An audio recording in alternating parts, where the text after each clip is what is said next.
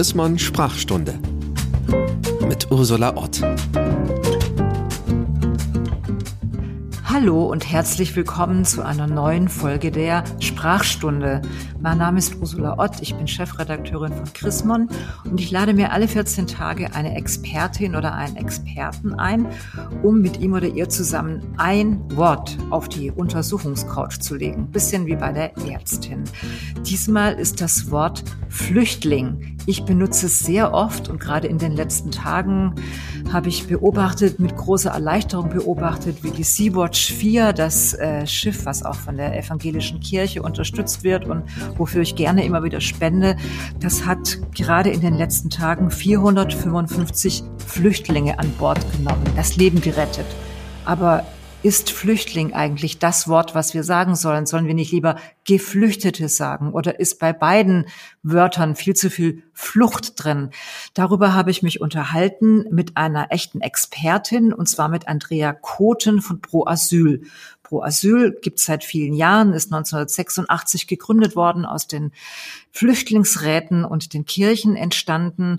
Und Frau Koten hat sich neulich genau mit dieser Frage auseinandergesetzt. Und ich fand sehr, sehr spannend, wie sie mir erklärt hat, wann Flüchtling okay ist, wann wir vielleicht doch ein besseres Wort brauchen und dass das keinesfalls nur eine sprachwissenschaftliche Frage ist, sondern eine historische, eine politische und, das gefällt mir besonders, auch eine emotionale. Guten Tag, Frau Koten. Ja, hallo Frau Ott. Hallo, schön, dass Sie da sind. Sehr herzlichen Dank. Flüchtling, sagen Sie das noch oder lieber nicht mehr so? Ja, sagen wir das noch? Ja, wir sagen es noch. Wir sagen es noch. Wir haben aber uns natürlich auch angefangen, äh, schon vor längerer Zeit mit diesem Begriff auseinanderzusetzen, weil es natürlich bei uns auch angekommen ist, dass der Begriff äh, in die Kritik geraten ist und umstritten war und dass viele Leute, die da sich engagiert haben, insbesondere im Zuge dieser Flüchtlingsbewegung 2015, 2016, aber auch schon zum Teil auch schon davor, ähm, dass die das nicht mehr so wollten oder das abgelehnt haben und oft von Geflüchteten gesprochen haben lieber. Was spricht denn gegen Flüchtling? Ja, was spricht gegen Flüchtling? Also im Wesentlichen sind es zwei Dinge, die da vorgebracht werden. Äh, das ist eine Sprachkritik. Ja. Das eine bezieht sich auf dieses Ling, das Ende des Wortes Flüchtling. Es war mhm. wohl ursprünglich mal eine Verkleinerungsform, ja, eine Verniedlichung äh, und war gar nicht so per se negativ. Jetzt ist es so, dass die Sprachwissenschaftlerinnen aber sagen, historisch sei es schon so, dass die Verbindung von Adjektiven mit dem Ling, also ähm, das zusammenzuschieben, dass das häufig negativ konnotiert sei. Also, also so aus, fies, von, mh, aus fies wird Fiesling, aus schön wird Schönling, genau. Oder wenn ich mal von meiner Branche reden darf, aus Schreiber, Schreiberin wird Schreiberling. Schreiberling ja. ist tatsächlich kein, also für meinen Beruf keine nette Bezeichnung. Genau. Aber bleiben wir mal kurz da. Ich habe jetzt natürlich auch ein bisschen nachgedacht. Es gibt ja auch Liebling zum Beispiel. Ja. Ist ja nicht ja. negativ. Ja, also ich denke mir, die Sprachwissenschaftlerinnen, wenn die das so belegen und sie sagen, es ist häufig negativ, dann denke ich mir, werden sie da werden Sie da sicher recht haben. So.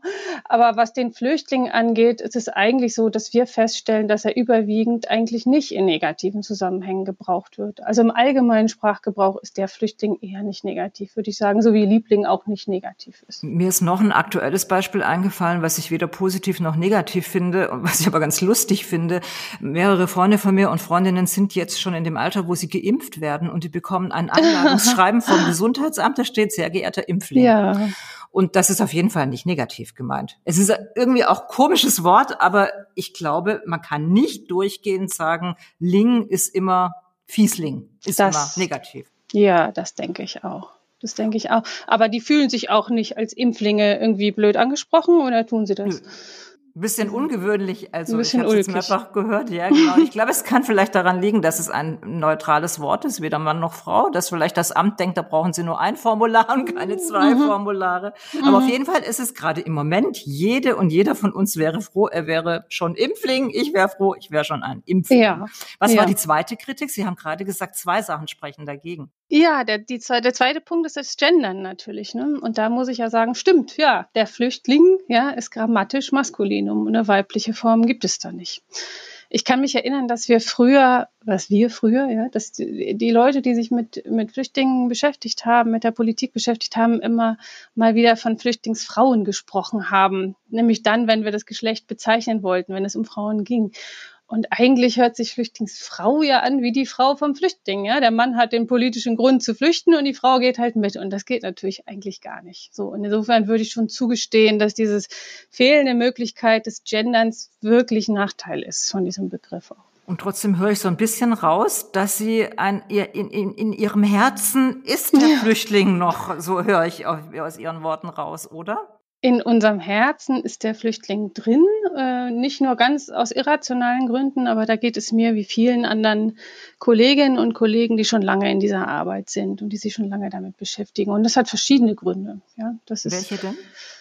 Also äh, fangen wir mal bei der Historie an. Der, der Begriff des Flüchtlings war eine ganz wichtige Errungenschaft im politischen Diskurs der Bundesrepublik. Also es war nach dem Zweiten Weltkrieg ähm, eigentlich so, dass der Begriff äh, vor allen Dingen Deutsche beschrieben hat, die nach dem Bundesvertriebenen- und Flüchtlingsaufnahmegesetz Aufnahme und Unterstützung beanspruchen konnten in der Bundesrepublik. Das ging bis in die 70er Jahre hinein. Also unsere Eltern, Tanten, Onkels waren Flüchtlinge. Oft. Die waren Flüchtlinge, also die waren im, äh, nach dem allgemeinen Verständnis Flüchtlinge, aber sie waren auch nach dem Recht dann äh, Flüchtlinge nach diesem Gesetz. Die hat man so bezeichnet. Mhm. Und in Abgrenzung dazu hat sich dann in den 70er Jahren dieser unschöne, tatsächlich eindeutig unschöne Begriff des Asylanten äh, gebildet. Der wurde erfunden, weil er eine sehr, sehr klare abwertende Konnotation hatte und weil diese Wortschöpfung schlicht dem Zweck diente, die abzugrenzen, die Leute. Also diesen asylsuchenden ausländischen Flüchtling, zu unterscheiden vom Flüchtling aus den ehemaligen deutschen Ostgebieten. Und das dann ganz häufig noch mit einer so starken negativen Konnotation, dass man sagte, der eine ist zu Recht hier, der andere nicht. So. Mhm. Und äh, insofern war, war das ein ganz wichtiger, war das ein wichtiger Begriff und auch ein wichtiger Erfolg für die Flüchtlingsbewegung später, zu sagen, die Menschen, die da kommen, die bei uns Schutz suchen, das sind Flüchtlinge und sind schon gar keine Asylanten. Zumal ja viele von meiner Generation, ich bin äh, in den 60er Jahren geboren, viele von uns sind ja jetzt in der, ich sage jetzt auch Flüchtlingsarbeit engagiert, ein bisschen auch aus Gründen, weil unsere Eltern eben selber auf der Flucht waren oder weil wir auch ja. ein Stück weit wieder gut machen wollen an deutscher Geschichte. Also da gibt's ganz viele sehr nachvollziehbare äh, Autorinnen und Autoren, die das sagen, dass dass, dass wir auch dieses historische, äh, aus diesen historischen Gründen uns so engagieren vor Flüchtlinge. Das spricht ja auch dafür, dass wir immer dasselbe Wort benutzen. Darf ich noch ja. fragen, warum Asylant so eindeutig negativ ist? Also auch da, ich kann mich nicht mehr ganz äh, an die äh, an die Diskussion damals erinnern, aber auch da ging es viel um die Endung. Asylant, Denunziant, auch das war negativ äh, konnotiert. Ähm, und dann wurde ja ganz häufig dieser Asylant auch noch mit einem Scheinasylant äh, zum Teil mhm. versehen und so. Und da war es dann endgültig klar, und außerdem ist, ist in diesem Begriff ja ein bisschen, der ist ja ein bisschen von dieser Verfolgungsgeschichte abgekoppelt. Ja? Der ist ja vom Begriff her was, was jemand will von uns. So es mm, wurde die Assoziation. Das, ne? Der will genau. bei uns Asyl hier. Unser ja, deutsches. der will was von uns, der beansprucht was und so. Und das war sehr viel leichter negativ zu wenden, auch im öffentlichen Diskurs. Wobei man sagen muss, dass dieser Diskurs damals ja sowieso ein anderer war als der, der dann 2015 hier war. Also die Stimmung war ohnehin eine andere, die Haltung war eine andere. Insofern äh, war es auch leichter, vielleicht da sch schwierige Begriffe in der Debatte zu halten oder das negativ zu, zu etikettieren. Sie meinen, die Stimmung hat sich verschlechtert seither? Oder was meinen Sie mit der war nein, Stimmung? Nein, also in, zu Beginn der 90er Jahre, als ich in die Flüchtlingspolitik gekommen bin, äh, gab es ja eine unglaublich schlechte Stimmung. Da war ja, eine, die hatten einen sehr, sehr schlechten Stand, die Leute, die damals gekommen sind. Da war ganz viel von Asylmissbrauch die Rede, von Scheinasylanten die mm. Rede und so weiter. Und dagegen haben wir uns ja gewendet. Und dagegen haben wir es auch geschafft, den Begriff des Flüchtlings zu etablieren und zu sagen, die Leute haben Gründe, ja, die kommen nicht aus Spaß so, und das ist ein Erfolg, ist ein Erfolg dieser Begriffsgeschichte. Und das, was Sie gesagt haben, diese Selbstbezeichnung unserer Elterngeneration, meiner Elterngeneration, auch der, der Groß- und Urgroßeltern von heute Jugendlichen, Heranwachsenden, ähm, diese positive Selbstbezeichnung spielt auch eine große Rolle, glaube ich. Die gibt es. Und wir hören auch immer von ganz vielen Leuten, na ja, klar, äh, ich engagiere mich jetzt, meine Großeltern waren damals auch Flüchtlinge. Mhm. Deswegen tue ich das. Die Erinnerung ist noch mhm. da. Und nicht zuletzt denke ich bei Flüchtlingen historisch auch an Bertolt Brecht oder an Willy Brandt. Also ja. Flüchtlinge haben historisch äh, einfach, ja, man hat sofort eine Geschichte, eine, wie Sie sagen, eine ganze Fluchtgeschichte vor Augen und nicht dieses Begehr, der will oder die will Asyl. Ich würde es gerne noch genau. einmal äh, von Ihnen hören, wie Sie das, also wie das geschafft wurde, weil das habe habe ich vorher nie drüber nachgedacht, aber jetzt, als ich Texte von Ihnen gelesen habe, dachte ich, Mensch, äh, es tut sich doch was. Also man kann Begriffe ändern. Im Moment gibt es ja ganz viele Menschen, die denken, das Vaterland geht unter, wenn wir gendern oder wenn wir bestimmte Wörter nicht mehr benutzen. Aber offenbar ist es ja schon mal gelungen, von einem unsympathischen Begriff, nämlich Asylant, zu einem, ich sage jetzt mal, menschenfreundlicheren Begriff umzulernen. Also kann man doch an der Sprache offenbar doch was ändern, oder? Ja, selbstverständlich. Es war natürlich kein rein sprachlicher Kampf. Wir haben natürlich äh, Begriffe geändert und äh, versucht, Begriffe anders zu besetzen, Begriffe zu erklären. Aber wir haben äh, vor allen Dingen, glaube ich, Erfolg gehabt, damit die Geschichten darzustellen der Menschen, die da kommen, klar zu machen, warum die Leute kommen, klar zu machen, dass ähm, dass unser Asylrecht damals ein so strenges war, dass viele Leute durch die Raster gefallen sind, obwohl sie sehr gute Gründe hatten, bleiben zu müssen und obwohl mhm. die meisten auch gar nicht abgeschoben werden durften und abgeschoben werden konnten, ja. Und trotzdem klar zu machen, das ist kein Missbrauch von irgendeinem Recht, sondern das sind Leute, die ganz schwerwiegende Schicksale tragen und die Schlimmes erlebt haben und die einen Anspruch auf unseren Schutz und unsere Hilfe haben. Und ich glaube, das ging Hand in Hand. Die Einsicht, ähm, in das Recht der Menschen hier bleiben zu dürfen und unseren Schutz zu beanspruchen mit der begrifflichen Veränderung. Ich finde es jedenfalls macht mich das sehr optimistisch, dass es auch in anderen Bereichen gelingen wird, Sprache weiterzuentwickeln. Und dass es nicht immer gleich so schlimm ist, wenn ein Wort wieder verschwindet, wenn man, wenn man verstanden hat, das war nicht das richtige Wort. Ich würde gerne nochmal auf das Gesetz und das Recht eingehen, was Sie gerade ähm, ge, äh, zitiert haben. Also mir fällt da als erstes die Genfer Flüchtlingskonvention ein, oder? Meinen Sie das? Ist das das zentrale Gesetz, auf das Sie sich berufen? Das, das ist ein ganz, ganz wichtiger Punkt am Flüchtlingsbegriff. Wir waren ja mal über die Historie jetzt gesprochen oder über das, ja. was, was man so empfindet, aber die rechtliche Verankerung ist in der Tat ein zentraler Punkt. Es ist ein, der, der Flüchtling ist ein rechtlich privilegierter Status. Also mhm. im juristischen Sinn ist ein Flüchtling jemand, der Rechte hat. Und das geht zurück, wie Sie sagen, auf die Genfer Flüchtlingskonvention. Das ist eine völkerrechtliche Vereinbarung, die, die man nach dem Zweiten Weltkrieg geschlossen hat, um Sicherheit und Rechte zu schaffen für die Millionen von Vertriebenen, von Heimatlosen nach dem Krieg. Das war ursprünglich mal zeitlich begrenzt und wurde es äh, entfristet und gilt jetzt auch für alle. Also die GfK ist das zentrale Rechtsdokument des internationalen Flüchtlingsrechts. GfK tatsächlich. ist die Genfer Flüchtlingskonvention von 1951. Ganz genau. Mhm. Ja, und die enthält auch eine international verbindliche rechtliche Definition dieses Begriffs Flüchtlings. Das heißt, in der GfK hat ein Flüchtlingsrecht, ein Flüchtling Rechte und, und, und es ist auch wichtig zu sagen, er hat, äh, er hat nicht erst dann Rechte, wenn der Anspruch von irgendeinem Staat schon festgestellt wurde, sondern er hat schon zu dem Zeitpunkt, wo es über die Grenze geht, Rechte. Also ein Flüchtling hat Anspruch auf ein faires Asylverfahren, er hat Anspruch auf Mindeststandards bei der Aufnahme, bei der Unterbringung. Er hat Schutz, äh, Anspruch auf Schutz vor der Abschiebung in ein Land, das seinen Schutz nicht gewährleistet.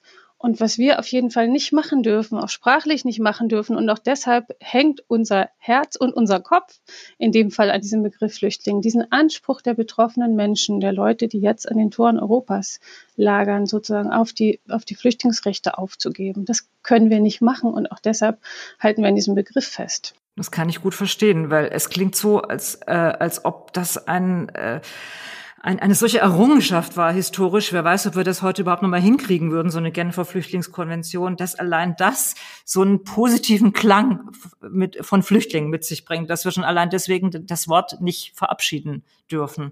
Ja. Trotzdem würde ich jetzt gerne mal zu der Alternative kommen, die ja viele Leute irgendwie hipper finden. Da, viele sagen jetzt, ja. ja, Entschuldigung, ja, Darf, darf ich noch was ergänzen ja. dazu, weil ich, ich muss es jetzt gleich, nachdem ich äh, äh das so rosig dargestellt habe, auch eigentlich gleich wieder ein bisschen Wasser in den Wein gießen, weil die Genfer Konvention wird 70 Jahre alt im Jahr 2021. Ja, und wir erleben in dieser Zeit einfach in den letzten Jahren, dass die Rechte, die diese, ähm, diese Konvention verbirgt, einfach mehr und mehr in Frage gestellt werden, dass sie negiert werden oder dass sie ganz bewusst verletzt werden von diesem europäischen Flüchtlingssystem. Es gibt zahllose Berichte darüber. Ja? Nehmen wir mal die sogenannten Pushbacks.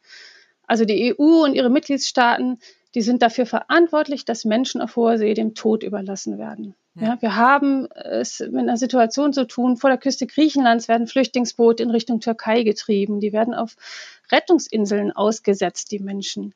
Italien, die EU, wir kooperieren mit der libyschen Küstenwache, die die Leute zurückzieht, aus unseren Gewässern zurückschleppt nach Libyen und dort in Folterlagern verschwinden lässt. Wir erleben das in innereuropäischen Grenzen, an der EU-Außengrenze, Kroatien, Bosnien, dass Leute da von Grenzsoldaten zurückgeprügelt werden, damit sie außerhalb der EU bleiben. Und auch diese Hotspots, die überfüllten Massenlager, in denen man Flüchtlinge festhält und wo man sie an der Schutzsuche hindert, all das ist gegen die Genfer Flüchtlingskonvention. All das tritt das Flüchtlingsrecht mit Füßen, weil man so tut, als seien die Menschen ohne Rechte. Das sind sie aber nicht. Das sind völkerrechtswidrige Praktiken.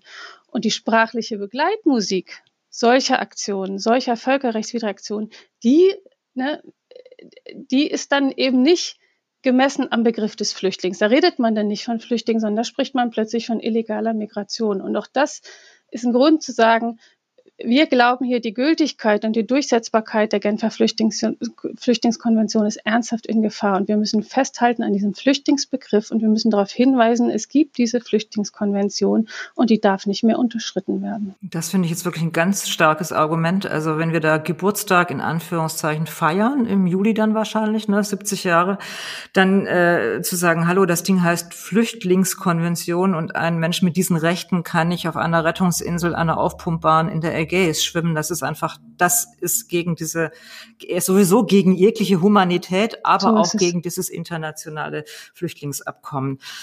Ähm, ja, dann lass uns trotzdem noch einmal über die, äh, die Debatte reden, es äh, doch nochmal anders zu sagen, weil viele Leute, auch durchaus Leute, die engagiert sind, an ihrer Seite, an unserer Seite, sagen jetzt lieber geflüchtet. Nicht nur, weil es, weil man das gendern kann, die Geflüchtete, der Geflüchtete, sondern die haben jetzt noch ein Argument, die sagen, geflüchtet klingt so, als ob die Flucht irgendwann auch abgeschlossen ist und Flüchtling klingt, als ob man ewig auf der Flucht ist. Was sagen mhm, Sie denn dazu? Mhm.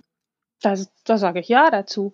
Also mir ist der Begriff Geflüchteter durchaus sympathisch. Wir haben da gar nichts dagegen. Es ist auch so, dass wir ihn zunehmend auch verwenden in bestimmten Kontexten, so dass da jetzt nicht viel zu bemängeln ist. Mir ist der Begriff sympathisch. Ja? Insofern, als er tatsächlich, finde ich auch eher die Prozesshaftigkeit betont, ja, eher den erlebten und durchlittenen Prozess schon beschreibt, der jetzt aber abgeschlossen ist. Naja, und der Prozess nicht unbedingt. Das ist ja ein Moment ein Partizip perfekt oder ist schon ja. lange her mit meinem Deutschleistungskurs, aber es klingt schon so, als ob es abgeschlossen wäre. Ich bin mir da gar nicht so sicher. Also ist das denn abgeschlossen ab einem bestimmten Moment?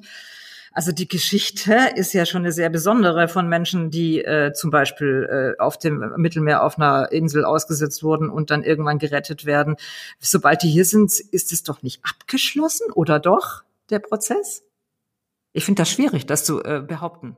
Also ich denke grundsätzlich, dass äh, kein Mensch immer ein Geflüchteter sein möchte und auch niemand aber immer ein Flüchtling sein würde. Insofern äh, finde ich jetzt nicht unbedingt, dass sich das unterscheidet in diesen beiden Begriffen, aber ähm, dass man vielleicht in dem Begriff Flüchtling eine stärkere Etikettierung hat, also eine stärkere Identifizierung der gesamten Person mit diesem Prozess oder mit diesem mhm. Erlebnis der Flucht. Das denke ich schon. Und dass der Handlungsaspekt vielleicht ein bisschen stärker ist bei Geflüchtete und dass durch dieses Geflüchtet, das ist ja in der Tat sprachlich, glaube ich, schon was, was vorbei ist. Ja, dass man da sagt, okay, der Prozess ist auch irgendwann mal zu Ende und es beginnt ein neues Leben, nämlich das mhm. der Aufnahme.